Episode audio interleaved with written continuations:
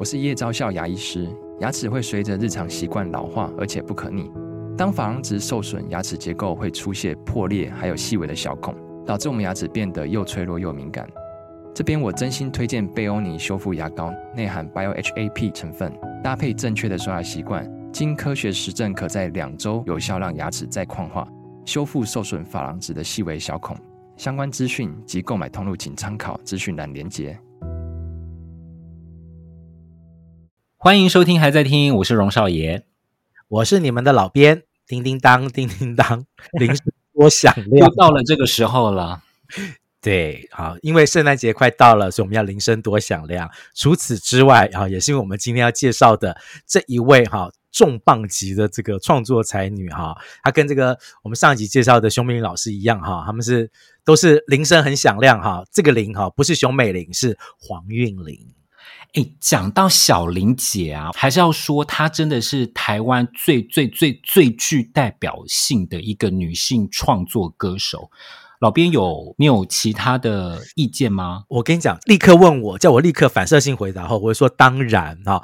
不过你有有的时候你多想一点，你会觉得说啊，那那陈小霞、熊熊明老师，他不是以歌手为主了哈。那如果说你真的他有一个比较明确的。唱片歌手的生涯，然后以及有大量的帮别人制作的这个音乐制作物，然后加上他个人的这个在这个业界的这个形象，把这些东西全部加在一起的话，小林姐应该就是最有代表性的女性创作歌手，应该是没有错啦。对，呃，因为发了最多的专辑，然后也制作了非常多，然后呢，她本身编曲创作啊，编曲啊，自己的创作也非常多，涵盖了演唱或者是演奏都有嘛。对，然后他又开了，他也开过唱片公司，而且是，而且现在也是 北流的老板娘。对，所以 整个来说，就是我们用创作才女这个事情，或者是她之前的绰号叫什么“音乐精灵”来形容小玲姐，我觉得现在都有一点，我觉得都有一点小小的过时啦。但我觉得，嗯嗯。要要我来讲的话，他就是音乐大师啊，是滚石唱片一手培育出来的音乐大师哈。今天我们要介绍的第一首这个小玲姐是她自己的歌哈，这个应该是她在出道最早期的时候第一首。就是真正的成为这个大 hit 的这个商业歌曲哈，对老编来讲是这一首哈，这个 我我个人蛮喜欢这首歌的，虽然这首歌当年还有一些小小的争议哈。一九八七年黄韵玲演唱的《蓝色啤酒海》。我的我的小孩，Oh my little baby，啤酒变成地海，一生是个夏天。我的我的小孩，Oh my little baby，啤酒变成地海，一杯可以喝一年。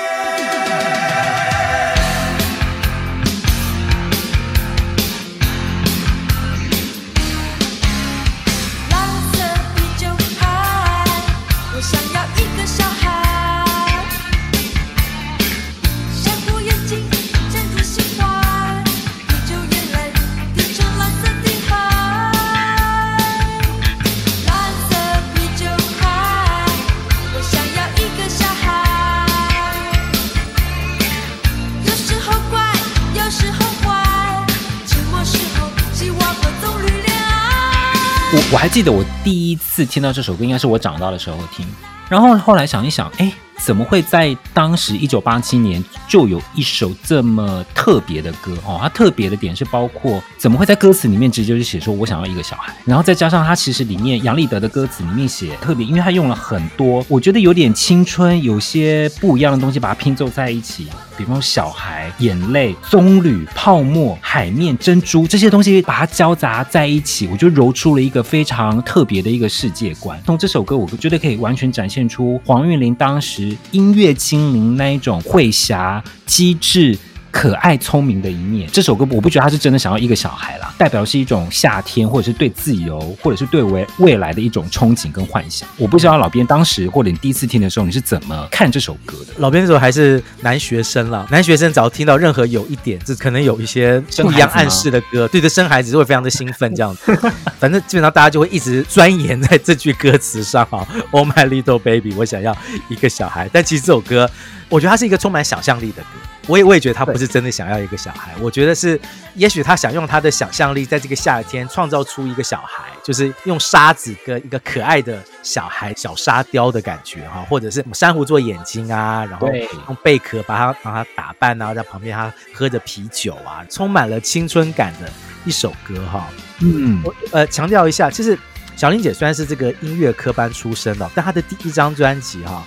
忧伤男孩其实走的是个性女孩的路线，哦，是有点朋克感的哈，的确是打响了他的知名度，但是在这个商业市场的反应来讲呢，不算是很强，所以他第二张专辑，我觉得很明显，滚石就是要来卖钱了。哈。对对，对，所以他是在夏天发的这一张蓝色啤酒海专辑，是以海洋为这个气化概念啊，所以这个专辑里面除了有蓝色啤酒海，也有像抒情曲，像是紫贝壳很浪漫的书，嗯、整个都是海洋的感觉。反正现在大家去想到夏天跟啤酒的关联，大家都知道嘛，夏天就是啤酒节嘛，哈。这首歌的确从那个年代开始就把啤酒、夏天、青春这三件事情哦都融合在一起了，哈。这个是我印象中。小玲姐的第一首真正的大卖的成名作哈，《蓝色啤酒海》。但她后来出了很多各式各样曲风啊，也有卖相的歌曲之后，她到了一九九一年的这张《平凡》专辑，嗯，我觉得那个隐藏在她心里面想要做一张不一样专辑的黄韵玲跑出来了哈。她唱了这一首《关不掉的收音机》。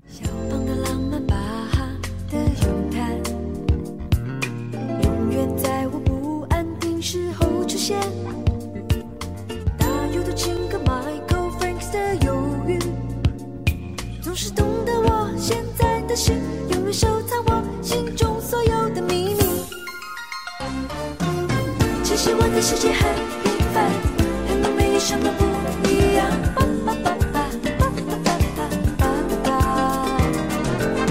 其实我的世界很平凡，和你没有什么不一样。陪着我，分享我所有快乐和伤心。这张专辑《平凡》啊，应该是台湾关于 fusion 它一个传奇名盘吧，一定是很多乐迷的心头好。我觉得大家可以真的去听一听这个三十多年前台湾的歌坛，也可以做出这么新潮、不一样、不同于其他流行音乐的一个作品。这首歌我自己我觉得很像是黄玉玲自己的一个微自传，因为他讲了她的音乐启蒙嘛，包括肖邦、巴哈、罗大佑，然后也听到了音乐对她的意义，对不对？还有她对她对音乐热爱的心。这首歌是很轻快、很简单，但是完全可以听到她的灵魂，灵魂非常重要。没错，没错，这首歌我我有一段时间还想说，嗯，这首歌是不是还蛮适合当还在听的主题曲？我我想我跟少爷心中也有一台关不掉的收音机吧，对对对对对，就是在心里想啊想个不停。我觉得所有爱音乐的人听这首歌应该都会非常非常的有共鸣。我们在成长的过程中有很多的这个歌手，即使我们不是音乐创作者啊，我们只是普通的听众，但是。听音乐的过程中，很多的创作者啦、歌手啦、声音啦，给了我们很多的灵感。在我们不安定的时候啦，在忧郁的时候啦，都带给我们安慰啊，带给我们快乐。我觉得这些东西，其实，在黄韵玲的这首《关不掉的收音机》里面，其实就整个的呈现出来哈。对，这张专辑，我们也曾经教过，这张专辑里面对老编来讲最有商业卖相的一首歌，《三个人的晚餐》。三个人晚餐，嗯，对，在姚若龙老师的那集介绍过。然后有另外一首我非常喜欢的抒情曲啊，也是带了一点爵士感觉的抒情曲，听一首伤心的歌。但我觉得整张专辑风格很完整，我们光讲单曲好像也有点可惜。所以如果大家有机会的话，找到这张专辑的话，也是一样哦。欢迎大家整张专辑拿去听啊，你会听到那个年代的实验性就已经存在了。好，对，非常推荐的一张专辑。呃，一九九三年，黄韵玲继续在她的这个作品里面啊，发挥了她的创作功力。只是这一次嘞，不像之前哈，她玩我想要一个小孩哈，或者是收音机在我心里响不停的 fusion jazz。她在这首歌里面，我觉得听到的是一种很温暖母性的一首疗愈的情歌哈，可以是对情人，我觉得也是可以对小孩了哈。这是喜欢你现在的样子。我就是喜欢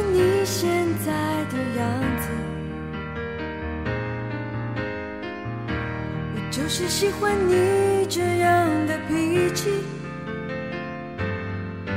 有时善解人意，有时粗心大意。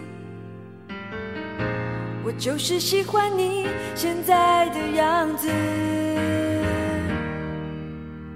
我真的喜欢你现在的样子，真的喜欢你这样的任性，有时千言万语，有时不说一句。我真的喜欢你现在的样子。不要轻易尝试任何改变，改变你现在所有的一切，因为我能再多爱你一些。对我来说，我觉得这可能是。黄韵玲进入九零年代之后的作品，一直流传到现在，应该是最广为人知的歌。一方面也是因为这首歌有非常多的歌手翻唱过，比方说这首歌发行过后的几年，林忆莲就在她的演唱会唱过了。后来呢，比方说陈绮贞、苏打绿、魏如萱都有在他们的演唱会上面特别唱这首歌。我觉得这首歌它最大的魅力真的是在于它很单纯，它很真挚。真的没有太多的铺陈跟装饰，即使是歌词都写得非常的简单，唱出最诚恳的样子，那也就是我们最喜欢这首歌的样子。我觉得也是我们最喜欢黄韵玲的样子，因为我觉得这首歌，知道这首歌的歌词其实很简单，很白话，可是老编每次听这首歌的时候，其实都会感动到有点要掉眼泪，因为有我觉得有一种被他安慰的感觉，就是我就是喜欢你这样的样子啊，我就是喜欢你现在的样子，喜欢你这样的脾气。有时候善解人意，有时候粗心大意，不要轻易尝试任何改变，哈，以为别人可以再多爱你一些。其实你原本的样子是好的，对吧？只是我们常常会觉得说，嗯，我们很容易看到自己的缺点，啊，总是希望自己可以更符合别人眼中的那个标准。所以我觉得这首歌，单乍听它是一首情歌啦，就是对他的情人说，嗯，你怎样我都很爱你。但对我感觉也有点很像是父母亲对孩子讲的话，就是你是很好的。你不需要太多的东西来成为我心目中的那个样子，好，我喜欢你现在的样子，这是我一直很感动的一首歌。当然啦，在小玲姐的作品里面，我们也曾经在九四年女歌手介绍过我跟小玲非常喜欢的《出发》，真的是我人生之歌哎，真的听到也是伤感中又带着希望的一首歌哈。这个但我们今天就不特别介绍了，因为我们就是有一个不成文的。规定嘛，哈，尽量不要重复的介绍，尽量不要重复介绍，尽量尽量，对对对，嗯，我们刚刚介绍这三首歌，就对我来讲，我觉得很像是黄韵玲的两条很重要的轴线，一条轴线就是非常经典标准曲式的流行情歌，好。我讲的这个经典标准，其实是相对于另外一个创作女歌手，像是陈冠茜那种比较 比较 抓不、比较跳动、比较抓不到啊边际的那种创作方式来讲，我觉得小玲姐真的是比较古典，好，像真是比较古典。那另外一种就是小玲姐的这个音乐轴线呢，我觉得是叫做新音乐曲风了。我觉得上世纪的台湾很喜欢把一些很难归类的音乐类型，什么另类爵士啊，就把它全部放在新音乐这个类型里面来形容。但我的确觉得黄韵玲在所谓的新音乐的这个范畴里面，很特别的，属于她的黄韵玲式的清新感，哈，是是是是。所以在他写给其他歌手，哈，我们不要忘了，小玲姐有非常多写给别人的创作里面，其实也可以从这两条轴线衍生来看啊，不断的在两种风格中啊在做转换。先介绍两首歌，很特别的是，我觉得这不是故意的啦，哈，但这两首歌。其实都是针对歌手的外表做文章，好、嗯，而且其实都有一点，某方面来讲有一点伤人，哈，对对对。第一首歌世纪大名曲之一，哈，郑重介绍赵传演唱的《我很丑，可是我很温柔》。在钢筋水泥的丛林里，在呼来唤去的生涯里。算着梦想和现实之间的差距，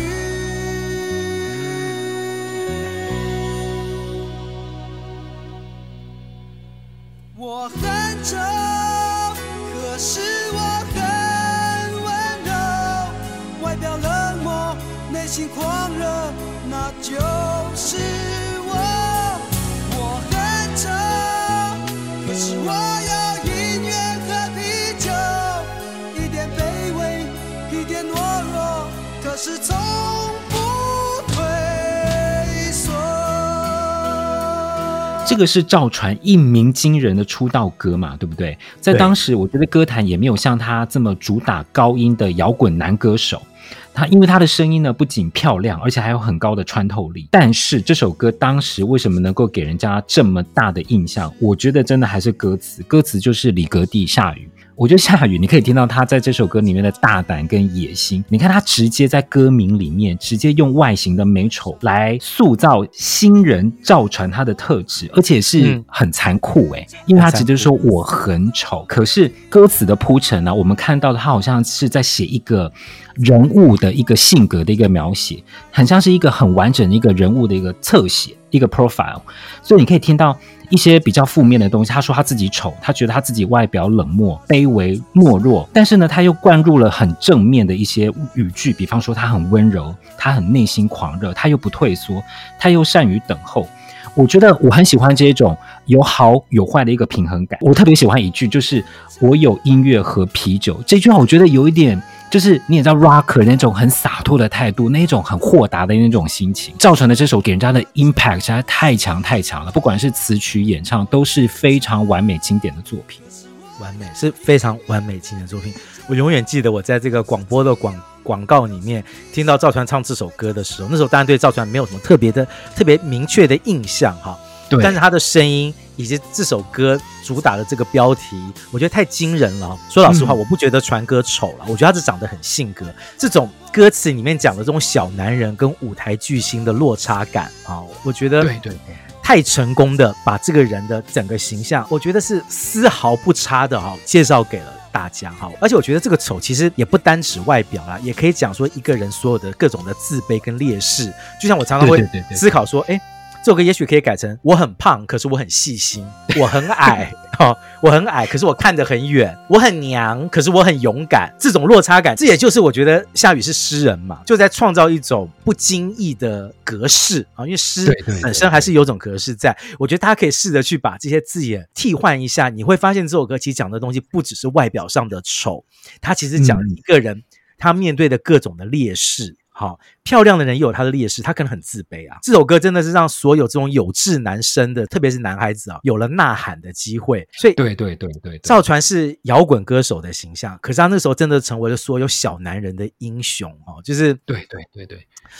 说不出口的柔情，他可以唱给全世界听。我觉得就有点像飞碟那时候塑造王杰浪子的形象一样，就是我觉得非常成功。两家公司各有非常成功的男歌手的形象设计啊，也要强调一下哦。小林姐在这首歌里面呈现出来这个曲，我刚刚讲的是非常标准哈，对，就是细腻的好听的主歌跟激昂的非常有记忆点的副歌。完全都做到了，非常经典的一首歌曲哈。当然，小林姐也算是这个传歌的贵人了，所以她后来也有帮赵传又写了一首也蛮好听的歌哈。男孩看见野玫瑰，野玫瑰，嗯嗯，对，也是黄韵玲的作品。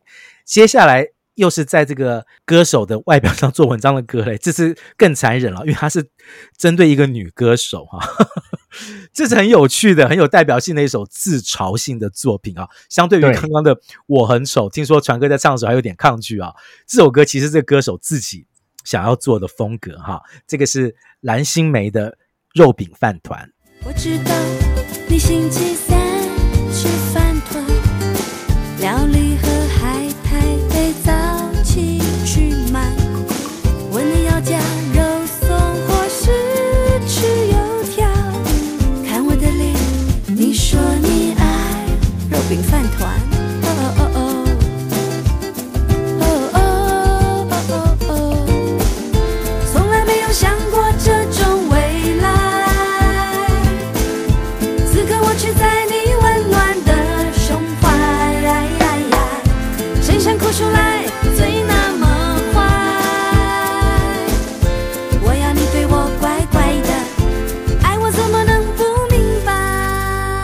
得当年是高中的时候，这首歌发行，那那时候新闻好像炒得蛮大的。其实就是，呃，蓝心湄她自嘲她自己的脸很大，很像是肉饼饭团。但是老实说，什么叫做肉饼饭团？有有这个东西吗？整个话题是围绕在这首歌的造型，有点像就是充气娃娃，你记不记得？记得。还有还有那个歌词嘛，在自嘲自己的脸大的像是肉饼饭团。但是老实说，当年我不觉得歌好听诶，可是呢。我现在反倒是听出这首歌它的特别的点，因为它其实走的整个曲式是走的比较像是 Bossa Nova 的曲风。那其实 Bossa Nova 本来就是黄韵玲很擅长的东西，然后再加上当时蓝心湄经过我们之前介绍过的呃热带鱼啊、糖果到这张肉饼饭团，其实它都有一个比较异国、比较轻松的那种小品的感觉。所以到了这个时候，反倒能够听得出来这首歌它好听的地方。比方说它有点 fusion，有点 Bossa Nova。我老实说了，这首歌。如果你现在把它的歌词换掉，填上别的词，你也是完全是不退流行的一首流行歌。这首歌就是我刚刚讲的小林姐的两条音乐轴线里面的另外一条，就是新音乐感啊，清新慵懒的那种新音乐感。嗯，这首歌讲的是这个小情侣的同居生活了，感觉起来还没结婚呢，很可爱，很温馨，其实很有时代感，因为。在九零年代的那个时候，先同居再结婚成为了一种风潮。八零年代同居这个事情是还蛮禁忌的，就是你还没结婚，男女就住在一起，其实是会被攻击的。嗯、到九零年代，大家可以接受这样的事情啊。我觉得蓝心湄也是用了一点她自己个人的这个情感生活的某些投射哈、啊、经验，放在了这首歌里面啊。嗯，蛮成功的，创造了一个新的蓝心湄，即使她。的专辑的销售量不是特别好啊，但也依然入围了这个金曲奖的最佳唱片制作人哈。制作王玉玲也因此入围了金金曲奖这样子。不过你刚刚讲的肉饼饭团，我本人也是非常的困惑啊哈，因为有这个东西吗？我到现在还没有在任何地方看过卖肉饼饭团。没错，没错，没错，我觉得根本就两件事情嘛，肉饼 and 饭团，你知道吗？讲一个女生的脸像肉饼饭团，已经很羞辱人了。如果这个歌唱的是说看着我的脸，你说你爱肉饼跟饭团的话，我觉得感觉有种更羞辱人的感觉。看着我的脸，我刚想到的是舒娜的歌，你是没有要 没有这个梗是不是？没有，我没有请你不用唱，这集没有舒娜 的歌哈，舒娜的歌你 sorry 哈。吃完了肉饼饭团啊，我们来杯咖啡好了，好不好？嗯，早早餐嘛，哈，我们接下来介绍的来是都是金曲歌王歌后啦，他们的比较清纯的佳作哈。黄韵玲的曲不是走向潘杰星那种训练歌手的那个极限运动啊，我觉得对，小林姐比较像是伸展运动啦，好，就是或者是按摩，她，嗯，对对，她会帮你抓到你的痛点跟这个酸点啊，一点就有感哈。咖啡啊，我们来听的是张学友的咖啡。已经淡了吧，多放些糖也难有变化，不如喝完这杯就各自回家，别坐在对面欣赏我的挣扎。一场失败的爱情像个笑话，热的时候心乱如麻，冷了以后看见自己够傻，人怎么会如此容易无法自拔？一场无谓甜的时候只相信他，哭了以后每一句都可怕，人怎么会如此难以了无牵挂？这首歌应该是张学友进入新世纪之后最流行的歌吧？我可以这样说吗？新世纪二零零零年后好像是，因为我觉得这首歌好。我觉得学友之前的歌就是也是蛮挑战大家，因为我知道大家都很喜欢挑战，尤其男生喜欢挑战张学友的歌了哈。但是我觉得这首歌感觉他不是歌神，比较像是亲民的大叔哈。就像这首歌其实算是跟他其他的歌之前歌相对起来是轻松，对不对？比较对对对对对，容易演唱，嗯，对。我记得当年刚出来的时候，其实我没有太大的印象。可是可能是后来，因为有很多的选秀节目啊，或者是歌唱节目会唱选唱这首歌，让这首歌变得很红。那我会觉得这首歌它是一首通俗的歌，但是我这边通俗没有很负面的意思了。意思就是这首歌让你在聆听的过程当中没有任何的阻碍，你知道这首歌的歌词在讲什么，你知道歌声哪里唱的很棒，然后我觉得这首歌也真的让张学友在两千年之后有了一首新世纪的吻别。哦，真的吗？你觉得你会把这首歌当成跟吻别拿来做？我觉得流行度啦，因为两千年之后那个哦，我自己会给这样给他这样子的定义。哦，我这样讲好像有点残忍，我觉得。我现在我现在纯粹是讲这个整个的气势啊，销售量这件事情。当然，进入两千年之后，所有的实体销售量，所有人都都跌得很惨了。嗯、但我觉得，其实以整个气势来讲，我觉得这是整个张学友黄金十年的最后。对，就是从吻别到咖啡，我觉得咖啡算是一个 ending。我们常吃大餐，最后都是喝咖啡嘛。我觉得，所以这首歌出来，好像某方面有点暗示，就是那个最最鼎盛的属于张学友的时代，就是感觉就在那个时候结束了。当然，我觉得学友歌后来有很多很好听的，就你刚刚讲，我觉得很多很好听的粤语作品，就是也有一些国语的佳作。但我觉得咖啡对我来讲是他。那个十年啊，黄金十年的最后一首代表作啊，老编个人的想法是这个样子哈，那也就是由小玲姐哈黄韵玲帮他写的哈，有一贯黄韵玲的那种清明的、温柔的、容易演唱的质感的曲在里面哈。接下来这首歌呢，也是同样的哈，也是一样清明、温柔、有质感的曲，林忆莲演唱《飞的理由》。如果这个时候。窗外有云，我就有了思念借口，还引动我飞行中的双翅。你回应，我靠近天堂，你沉默，我成了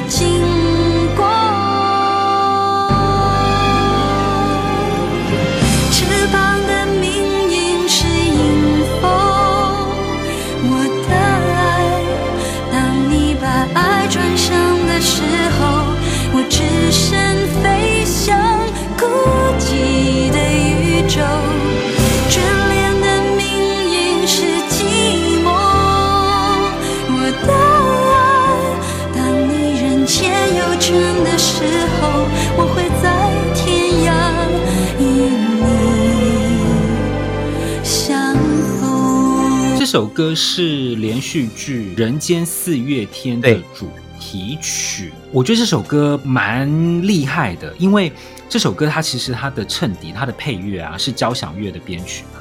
嗯，那你知道交响乐的编曲，它整个气势是非常非常磅礴的。通常要对抗这种交响乐的编制啊，你声音一定要找一个方式跳出来。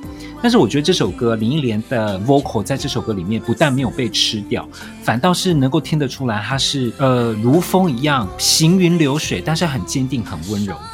他没有特别要去展现他那个很很大嗓的感觉，但是你会觉得他是他的声音是有点像是带动听众，你去跟着整首歌里面的旋律去起伏，能够听出它的层次，可以听出来整首歌它是有流动的气息的。这首歌真的蛮特别，蛮好听，请大家要去仔细听一下这首林忆莲她在这首歌里面她 vocal 的那个魅力。对这首歌，我觉得我以前第一次听的时候，觉得这首歌偏平了一点。嗯，但我不是说这首歌的曲平或者是演唱的平，是整体的感觉，它没有要做那种大幅度的，好，以那种大的高低起伏，或者是很强的几句歌词，哈，几句这个副歌的歌词要抓住你，因为。嗯，他那张专辑有另外一首就是超级大巴拉歌，至少还有你。然后，所以你相对于这首歌来讲，飞的理由，它虽然是飞，但感觉就是就是飞的不是很明显哈。后来再去听这首歌的时候，我会觉得好厉害，因为我觉得就是你刚刚讲的，他用这么大的编制的编曲，他要营造那个气氛。他在这个平顺的曲里面这么温柔的唱法，可是没有一点让你觉得他的声音被吃掉。你讲的完全对，我觉得这点真的就是很厉害，无论是曲还是演唱都有做到这点啊，不会被就是很惊人的啊交响乐的配置给吃掉。而且姚谦写的这个词，小时候听的时候我会觉得说，嗯。这个词真的是人间四月天吗？因为我觉得感觉比较现代感一点啊，相对于他的对对对对对，相对于他的片尾曲《多么羡慕你》，我我多么羡慕你，对对对，江美琪这首歌，我觉得这首歌比较没那么古典。但是你仔细去看那个词，其实讲的真的就是徐志摩跟那个三个女性之间的爱情故事哦。这翅膀的命运是迎风，眷恋的命运是寂寞哦，这。你仔细去看歌词，还是有把这个故事里面的那种人与人之间纠结的感觉给唱出来哈。介绍了这两首歌王歌后啊，演唱小玲姐帮他们写的比较清纯的佳作之后嘞，接下来我们要连续介绍好几个啊，都是玉女歌手。本频道的特色就是玉女歌手，镇店之宝哈。每一集只要有玉女出来哈，大家就安心了，就一定有你们想听的东西哈。诶，小林姐跟这些玉女歌手特别的合拍了哈，可能跟她自己本身歌声的特质也有关系啊。因为小林姐一直是个少女少女嗓啊，因为她的这个音量音量不是很大哈。这个这个讲一个比较。一个小小的冷知识哈，大家知道小林姐的生日跟哪一个玉女歌手是同一天吗？杨林吗？对，杨林，对，是一真哦，一真，杨一真小姐，所以你就可以理解哈，不知道是不是那天出生的人的嗓子那个气管音都比较强，就是先天有些受限呐、啊，就是可能气管。不一样啦，质感还是不同啦。我只是觉得就蛮有趣的啦，哈，这是冷知识哈，冷知识，哈，这不是什么理论哈。第一首哈，这个玉女跟小林姐合作的这个作品，李明一演唱的《加一点想象给自己》。年轻一晃眼就过去，爱情来来去去没什么道理，多一些自由和勇气，不要站在原地等待奇迹。想不想脱下伪装的面具，享受一下新鲜的空气？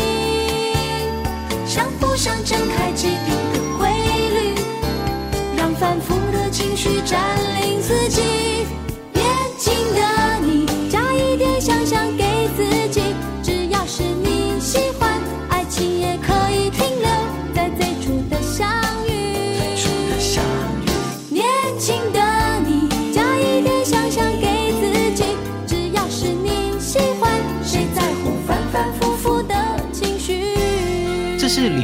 二次代言 Kimoji，大家还记得奇蒙子这个上面叫做爱情饮料的广告歌，其实就是首，其实就是蜂蜜柠檬啦。小朋友不知道的话，就是蜂蜜柠檬，就是我们现在的蜂蜜柠檬啦。对对对，就是第一首是喜欢有什么不可以嘛？这一首加一点想象给自己，我觉得跟上一首喜欢有什么不可以完全不一样。我觉得它有点就是磨，抛弃了那些比较锐利的个性的边角。对，那这首歌我觉得变得比较青春清新，展现出靓丽自信的一面。跟上一首歌我觉得有很巧妙的连接哦，因为它里面歌词因为是李明自己写的嘛，嗯、它里面就写只要是你喜欢，爱情也可以停留在最初的相遇。你看，他有把上一首广告歌的元素给加进去。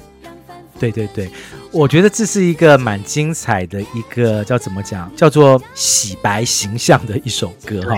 我倒不是说 Amy 姐那个时候带一点点叛逆的女生的形象有什么不好，但那首歌喜欢有什么不可以？的确在当时候一些比较味道人士啊，就会比较计较这首歌，说什么啊，怎么可以说喜欢有什么不可以啊？什么如果你喜欢啊、呃，喜欢杀人呐、啊，喜欢这什么啊，对不对？对啊，偷东西，你你你你难道也可以吗？哈，这我有时候蛮怀疑这些。老人家到底有没有认真把这个歌词跟这个歌给听完啊？他其实讲的不是这个了。好，那时候有发了轩然大波，所以在后来奇蒙子继续由这个 Amy 姐代言的时候，延续这个感觉，还是只要是你喜欢。可是这次加的是小女人的感觉，哈，就你刚刚讲，就是谁在乎反反复复的情绪啊，做的比较可爱，比较讨喜一点啊，很有趣。同样的概念，不同的歌曲。同样的广告代言，创造出不同的风格啊，这是很有趣的一个案例哈。Amy 姐她出道的前几张专辑，我觉得有一个很很成功的点，就是她有非常令人印象深刻的 slogan。你看嘛，第一张你我到底算不算是一对恋人，对不对？是。第二张只要是我喜欢，有什么不可以？第三张。嗯加一点想象给自己，你不觉得他对于语言的那个渲染力其实是蛮厉害的？没有错啊，没有错啊。我觉得那个时候的确必须要蛮佩服滚石的企划人员哦，在每一个阶段、每一张专辑都有帮李明一找到一个很强很强的一个 punch 啊，这个让大家印象深刻。这样子，感谢大家支持，还在听还在听的忠实听友们，每集结束时是不是还听不过瘾？想知道老编和荣少爷还有哪些放不进歌单的金曲？想听我们分享更多的感想吗？欢迎加入还在听订阅会员，详情请参考资讯栏的连结。现在让我们回到节目，继续还在听。接下来下一位这个玉女歌手演唱过小林姐写给她的作品，哈，这就是这位歌手嘞，就是我们常常提到的。你要我们介绍李宗盛，我偏偏要介绍他给你听，哈哈，他就是李知琴，出道作。长痛还是短痛？爱情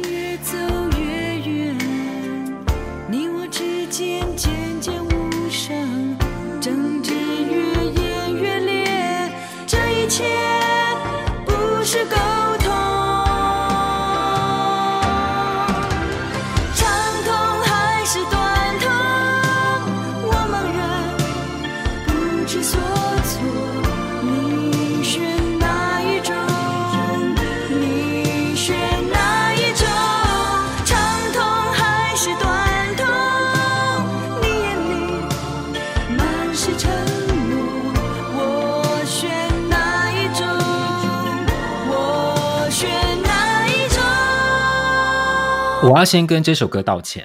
好，来说说说说你的歉意。我对这首歌的印象哈，一直停留在 这首歌不是很好听的印象。你以前就让我有这个感觉了，所以我这次就一定要抓出来让你再听一遍。我跟你讲，我每次跟老编讨论到李知琴的长痛还是短痛，我就会说这首歌不是很好听。我这次在重听了之后，我觉得我重新认识了这首歌。小林姐她在这首歌的副歌，它其实是有很高的戏剧性跟可听度。但是呢，我觉得为什么之前我觉得没有特别好听，是我觉得这首歌没有办法去展现出李知琴她声音的特色。因为因为这首歌老实说，它就是一个比较传统的抒情歌嘛。那其实它的副歌的戏剧性其实蛮强的。这首歌简单来说就是没有非他唱的理由，你其他人来唱。我觉得不会太差，所以我当时可能就觉得这首歌不是很好听。觉得李芝琴到了下一张，想你会想我，想我吗？我觉得那个迷离异国时尚风就有把他的声音特色勾出来了嘛。还记不记得我模仿过的？多喝一杯咖啡。对，怎么咖啡又来了？真的哈。这首歌真的没有让李李志清有飞的理由，真的没有哈。因为这首歌，我们好像之前那个时候讲《玉林集》也有提过啦。其实，对对，杨林唱也会很好听，方文琳唱也会也会是一首佳作哈。对，因为它就是一首我刚刚说，就是很有黄韵玲口气的标准曲式的商业少女歌曲哈。我用那么多形容词，因为其实小林姐创造了很多这样子类型的歌曲，因为。这些歌老实讲哈，虽然那时候小玲姐是在滚石，李志行是在飞碟，光是这个合作也是也也是蛮有趣的哈。嗯嗯嗯嗯。其实我觉得小玲姐的很多歌哈，你抽掉了歌手的演唱，都可以把小玲姐的声音给放进去。我觉得长痛还是短痛，我也完全可以有这样子的想象。就是对，嗯、所以我就觉得，也许这就是刚刚少爷之前一直对这首歌有一些不是很理想的这个这个刻板印象的可能性。我觉得非常有可能是因为来自于这边哦，这首歌不是属于这个歌手的歌，但是它是一首好听的歌。嗯、我想，整个这样我们绕口令讲下来，的确是如此哈。但是接下来这位玉女演唱。小玲姐的作品，我就必须是说，当然小玲姐也可以唱这首歌，但是这个歌手有把这首歌带到一个新的。等一下，等一下，等一下，你你确定小玲姐可以唱这首歌吗？可以啊，她她在忧伤男孩的时候不能唱这首歌吗？好好好，你你先让我想一下，好好，你你继续，我我先想象一下，我觉得可以啦，好好好，大家也一起陪我们想一下哈，这是范晓萱演唱的《魔力 ESP》。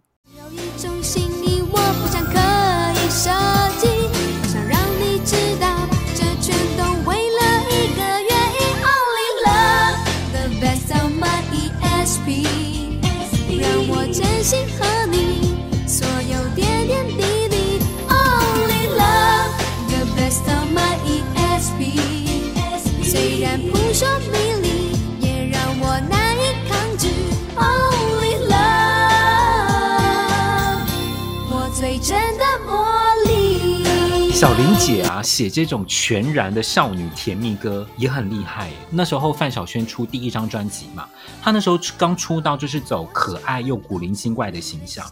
然后这首歌其实是带着有点流行 R&B 的中版节奏。我觉得范晓萱她的 vocal 啊，真的是甜而不腻。这首歌的旋律又非常的勾人，这首歌真的是一百分的偶像歌哎。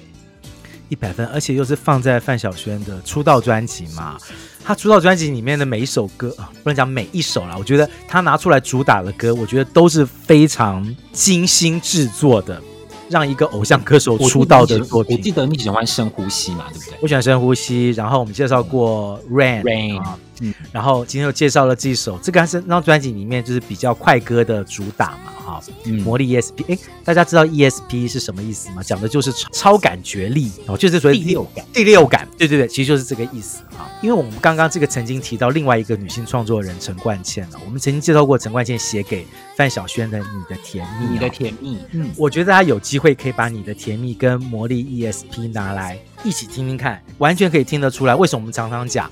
陈冠希的歌是不按牌理出牌，然后黄韵玲的歌是乖乖牌，就你可以完全听得出来，所谓很正统音乐科班出来的小玲姐写的偶像歌，跟这种带了一点扑朔迷离感觉的陈冠茜写出来的偶像歌，同样是带了节奏的，都是范晓萱来唱。完全可以听得出来不一样的，完全不一样。对对对，因为你的甜蜜我们之前介绍过嘛，它整个副歌是跟主歌整个是跳脱的，跳痛到不行。但是魔力 ESP 它是整个主歌到副歌，那整个延续是非常流畅。嗯，没错没错没错。这个范晓萱，我觉得这首歌应该是在范晓萱歌里面，我觉得大家可能也会比较忽略的一首歌，因为发行时间有点早啊。今天我把这首歌给抓出来，让大家听听看黄韵玲搭配范晓萱的魔力。哈，接下来这首歌嘞，我觉得也是蛮有魔力的。我个人其实是蛮后期才接触到这首歌，但我其实一听就有被这首歌给吸引到哈。这个是王心凌演唱《爱的天国》。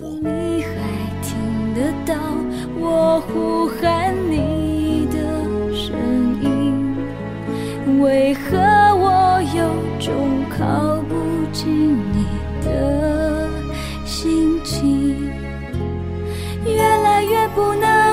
相信，生命之中没有你，好像天国没有美丽的嫁衣。为什么在我的眼睛总有预感将要下雨？就算走在人群里也觉得好孤寂。什么在你的眼睛我看不到你的疼惜？难道爱已融化在世？我也是后面，大概是前几年，我可能不知道什么时候，我在重听这首歌，我想说，哎呦，哎呦。怎么会有这么好听的抒情歌？是，我觉得这首歌应该是可以听出王心凌声音质感的一首抒情歌吧。没错，因为我觉得她可能歌唱实力常常会因为她比较常唱一些比较轻快的快歌而被忽略嘛。嗯，但是这首歌那个整个旋律那个缠绵无比，我觉得真的很强哎！你可以听得出来，王心凌在这首歌里面对于气息的掌握。他其实他的歌唱技巧是有点不带痕迹的，真心认为这首歌的旋律写的太好听了，任何人来唱都不会太差。但是王心凌的版本确实有她个人很独特的那个有点带着哀怨、带着那种轻熟女气质的一个魅力。我觉得这首歌我第一次听的时候，因为我老编讲我是不是在那个《天国的嫁衣》偶像剧的在播映的时候听到了，是后来才听到的，所以其实我不是以偶像剧歌曲的这个角度来听。我纯粹就当它是一首啊，王心凌我比较不熟的歌。我觉得这首歌给了我非常强烈的日剧感，嗯，是那种干净的，我觉得是有一点像是九零年代晚期的日剧给我的那种感觉。王心凌的能耐，我觉得在这首歌里面，就像刚刚像少爷讲的，就是一句话形容了，哎，王心凌蛮会唱的耶。就如果有人跟老编之前对于这个王心凌的刻板印象一样，唱唱跳跳，然后是一个。翻版蔡依林，老实说了，我那个时候的印象就是这样，真的可以来听听看啊、哦，这首姚谦填词、黄韵玲写的《爱的天国》，我觉得你真的会听到一个不一样的王心凌啊！我觉得真的要给王心凌一个赞，这首歌真的很好听哈，这是明明对老编来讲是这世纪的新的歌手演唱的歌，我完全的被打动了。当然，小玲姐的曲加很多很多的分哈。对对对。连续介绍了这个四个哈不同年代的跟黄韵玲合作的玉女歌手哈，但是小林姐不是只会写气管音的 玉女歌曲而已哦，因为她自己也是气管的，不是不是走气管音哦哈，她也会写一些哈给实力派天后们演唱的情歌哈，而这两首情歌，这两个歌手的性格就完全被唱出来了哈。第一首情歌啊，这个是我们刚刚说嘛，小林姐是这个滚石培育出来的音乐精灵嘛，哈，就当她大部分的作品都是留给滚石啦，哈。接下来这首歌就是滚石天后之一陈淑华演唱黄韵玲的作品，请原谅我。请原谅我不能爱你，因为我仍有未遗忘的记忆，怕在相爱的路上，对不起起你。我之所以小心翼翼，是因为我好不容易才学会珍惜，才学会珍惜。我之所以黯然相聚，是因为我破碎的心还容不下你，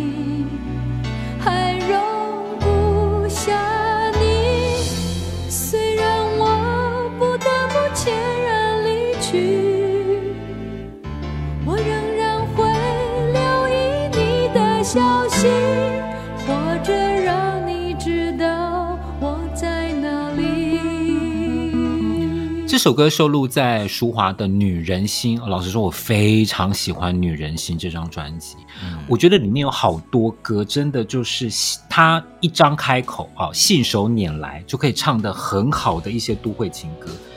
我觉得这首歌最迷人的地方啊，不仅仅是陈淑华，她可以真的只有她啦，可以抓住李宗盛歌词里面有点就是喃喃自语，你知道吗？那种独白的口气。然后黄韵玲她的旋律其实是。有点戏剧感，但是又对带着一点睿智，带着一点理性的。个人也非常喜欢这首歌的编曲。这首歌的编曲是香港的音乐大师周启生。嗯，他前面呢，他在间奏之前全部都是用键盘。等到到了间奏之后，他开始加入了鼓，你可以听到他整个配器的安排是非常的非常丰富，用了非常多不同的音乐的表现方式来呈现出这首歌，听起来好像很简洁，但是其实编曲非常丰富的一首作品，我觉得非常非常精彩。黄韵玲自己也拿回去唱过 这首歌，大家可以比较一下这两个版本。我觉得李宗盛的这个词哈，本身写得非常的妙哈，嗯、就是。明明是一个聪明的女孩子在讲实话，我觉得这首歌是女孩子在讲实话，可这个实话里面处处充满了保留的拒绝，就是她明明在拒绝对方，但她其实都保留了一个空间，好，就是感觉就是我现在没办法跟你在一起哦，哈，但是我会让你知道我在哪里哦，意思就是说我要你当备胎的时候，你还是要准备好哦。这首歌，我跟你讲，这首歌我小时候听的时候就觉得，嗯，好好听的一首歌哦，就是一个一个都会女子的心情，然后透过李宗盛的笔触写出来。黄韵黄韵玲的曲好好听，陈淑桦唱的好动人啊！即使这首歌不是主打歌，我个人都非常的喜欢。这几年在听这首歌的时候。我觉得开始从这些歌词里面去思考这个女性的性格的时候，我觉得很有趣了。这真的是一个很聪明的女孩子，她讲的是实话，就我刚刚讲的，但是又是非常聪明的实话啊。这个如果我们的听众里面有一些这个在感情中不知道如何拒绝的状态的话，可以参参考一下这首歌哈。写这句歌词哈，在信纸上面还没有人，现在没有人在写信纸，对不对？打简讯啦哈，打简讯，打简讯传过去，简 讯分手可能会被恨死。对，可这歌词写的多么的巧妙！你看，为什么我不能爱你？因为我怕在相爱的路上赶不上你。我之所以小心翼翼，是因为我好不容易才学会珍惜。虽然我不得不离去，我仍然会留意你的消息，也会让你知道我在哪里。我在哪里？我的妈，这个女孩子好聪明哦！我想任何男孩子都逃不过曾淑华这种请求哈。接下来这一位女歌手。也是滚石的天后，同样是黄韵玲写的曲，可这首歌里面所听到的气质，所听到的情境完全不同，但是非常符合这位歌手的形象哈。潘越云演唱的《如果真爱我》。你想要的自由，我已给的太多，你却从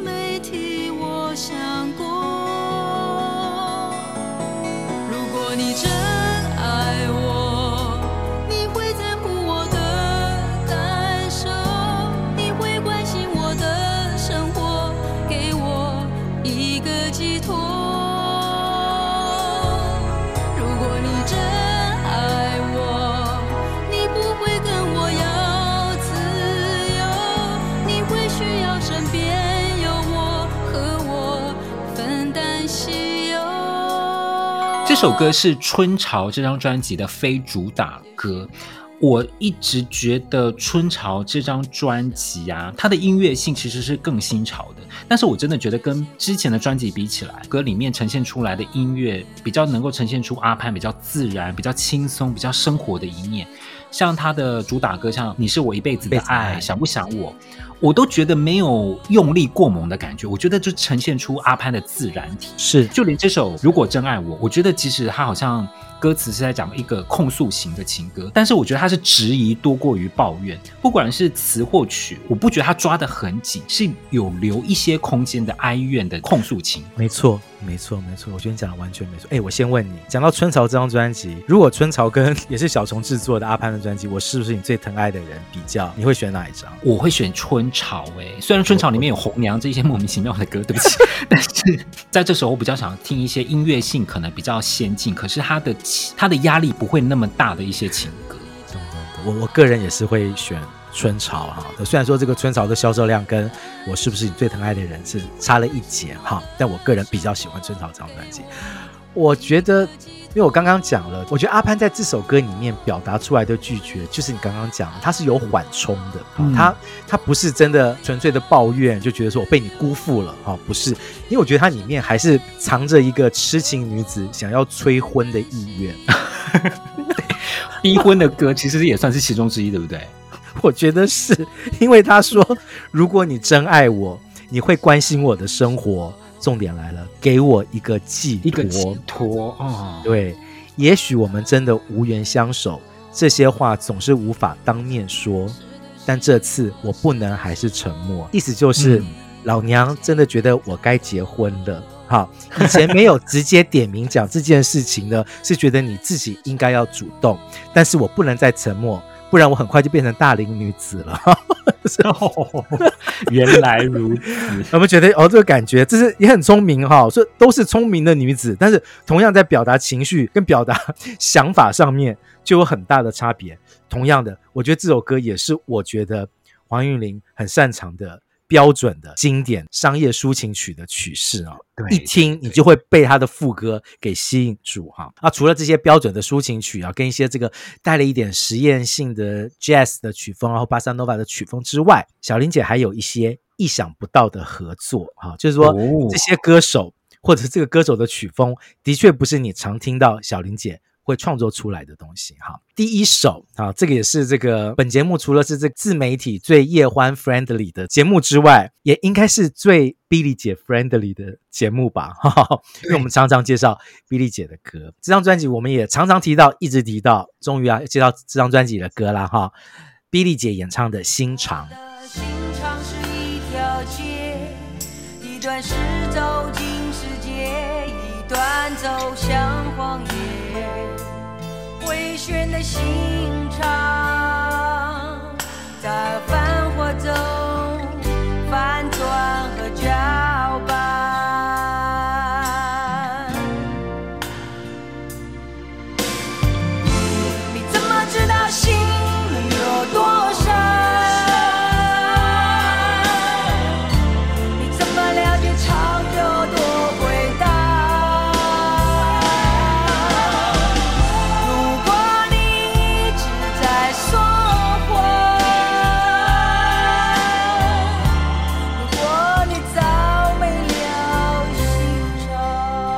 又来了啊！丽丽姐又来了，终于要介绍到新藏了。这首这张专辑，我觉得真的非常的好听。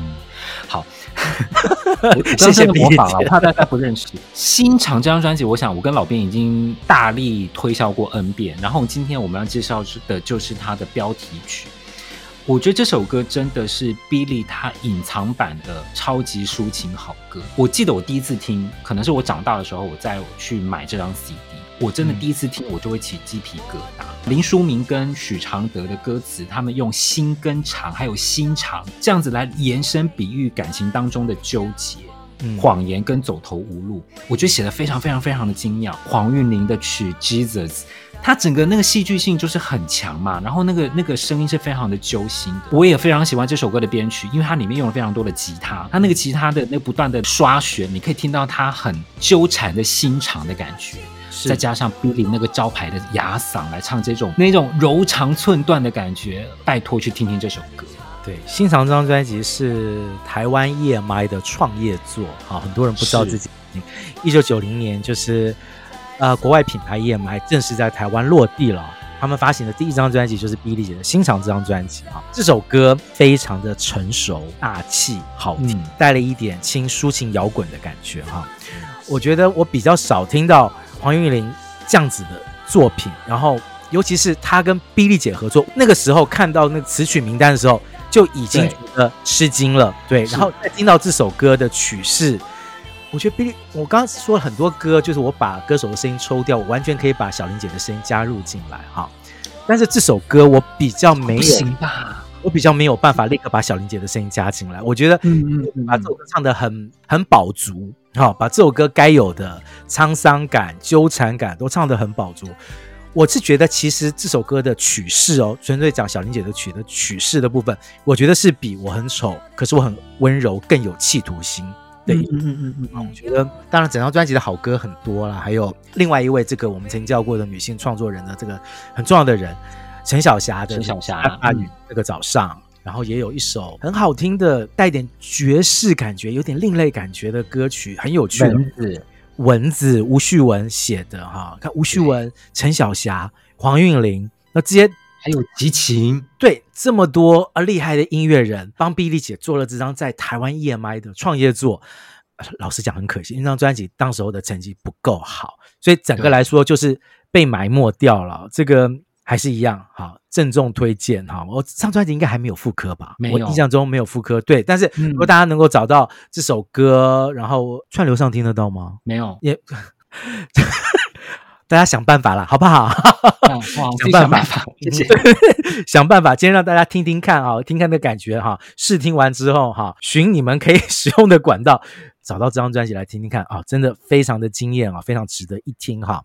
跟 Billy 姐合作的黄韵玲，对我们来讲已经非常的意想不到了，对不对？好，接下来的这位歌手，如果我不讲，可能很多人真的不知道吧？哈，那是意想不到中的意想不到，因为歌名就叫做《意想不到》。演唱者是萧蔷。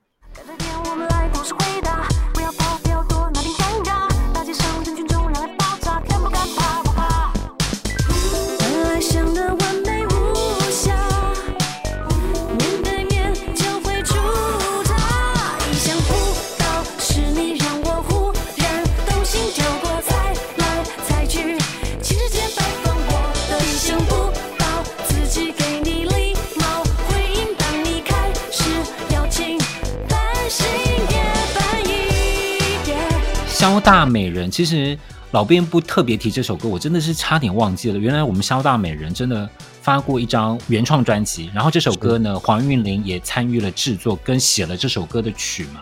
嗯，那我觉得黄韵玲真的很厉害啦，因为她对于这种舞曲信手拈来。我我很喜欢这首歌的，它的副歌有一些顿点，我觉得是蛮有记忆点。你去听这首歌，真的就很有两千年初的那个舞曲的风格。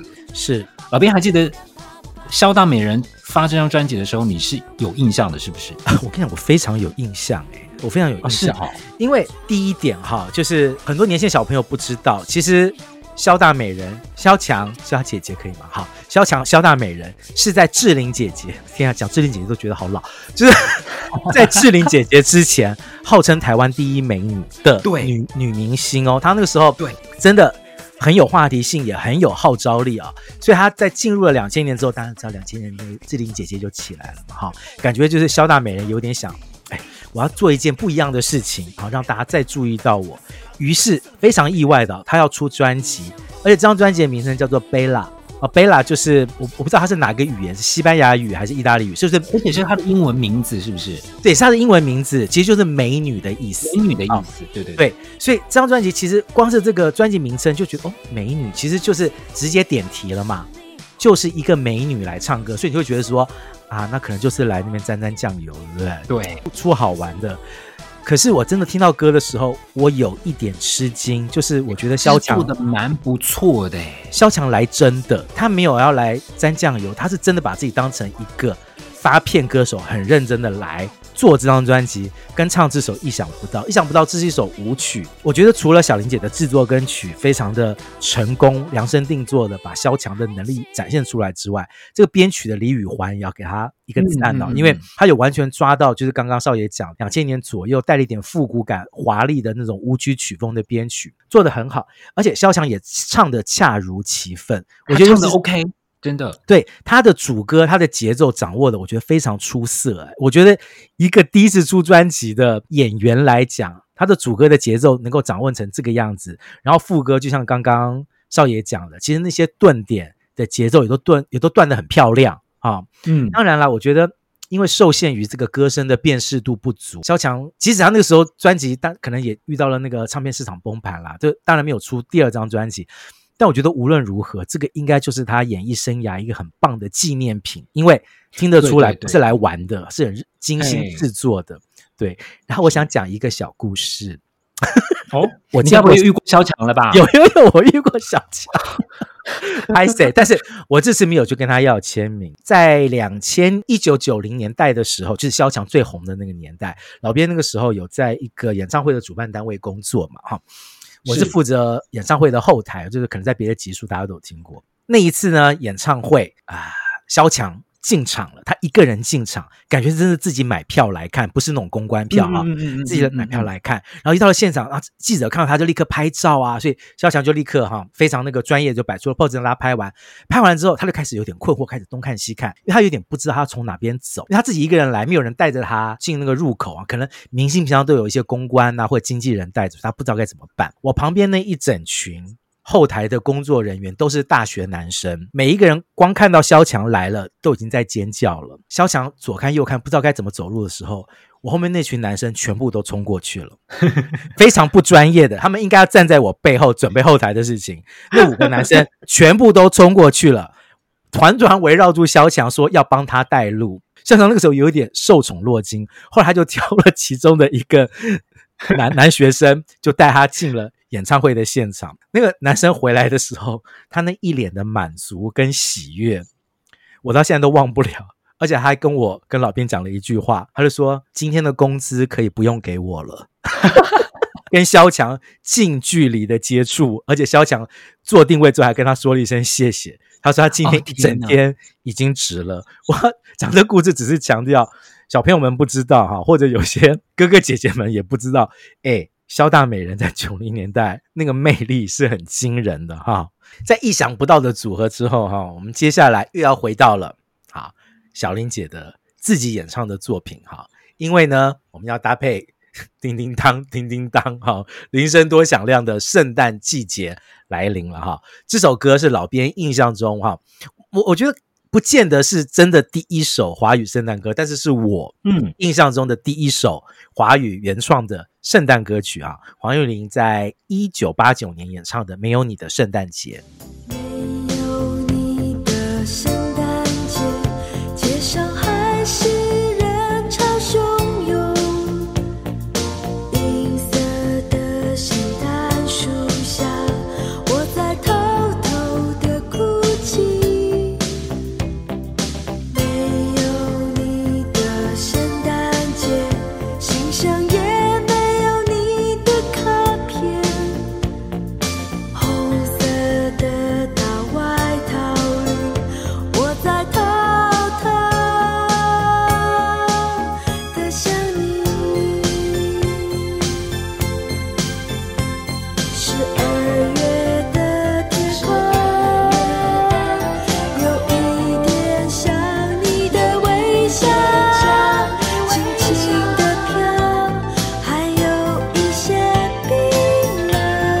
首歌我觉得现在听啊，我我自己会觉得这应该就是八零年代末期的文青歌吧。歌词里面呢、啊，不会用现在的这些文青歌里面什么艰深或者是很曲折的字句，但是我觉得它整个叙事是非常的清楚的，描述了就是这个季节气氛，还有叙事的场景跟主人翁的心情，里面有温度啊，有有很冷，有颜色哈，有红色，有白色，有实体的。比方说圣诞树，整个情境的铺陈是非常的明确，然后再加上这首歌有非常流畅的旋律，跟圣诞节圣诞歌它中间有一个 sample 嘛，嗯，现在听起来就会觉得完完全全就是圣诞节孤单心情的一个代表作品。对，那个老编那时候还是小小朋友嘛，还是学生。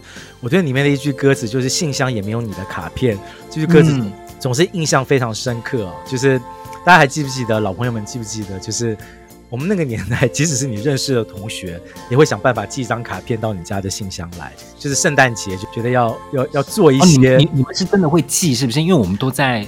课堂里面 就是想好了给对方，对不对？对对对对对。我我我跟几个朋友，我们会会寄，会互寄卡片，哦、觉得这好像是一个圣诞节的仪式这样子啊。当后来这朋友们都各自有各自的事情在忙啊，没有人在做这件事情的时候，想到至少想到这首歌，觉得啊，信箱真的不会再有人寄圣诞卡来了啊。我觉得那个时候隔了几年之后再去听这首歌，真的可以体会到那种信箱少了一份祝福的那个感觉啊。但是没关系，嘿，老编今天就是要把这首歌当做祝福送给啊我们所有还在听的听众了啊！现在应该你的信箱里不会有圣诞卡片啊，除了一些那个商品的行销之外，应该是不会有圣诞卡片。但对，对这首歌，我觉得就当做黄韵玲创作才女啊这一集我们要送给大家的圣诞卡片啊！圣诞时节大家要多多保重，听听小玲姐的歌，然后。有些这个集数还没有补齐的，不要忘了去补齐哈。我们去年也，我们去年也有做过圣诞专题哦，想想是哪一集哦，可以回去听听看哦。那就感谢大家今天的收听，Happy Holidays，圣诞快乐，下集再见，拜拜，拜拜。感谢收听，还在听 Podcast，对节目有任何意见或是有想听的主题，都欢迎来还在听脸书专页。或是 First Story 的留言区留言分享给我们，这一集介绍到的歌曲都会制作成 YouTube 歌单，放在我们的资讯卡里面。当然，我们更推荐去各大串流平台付费收听，享有更好的聆听品质哦。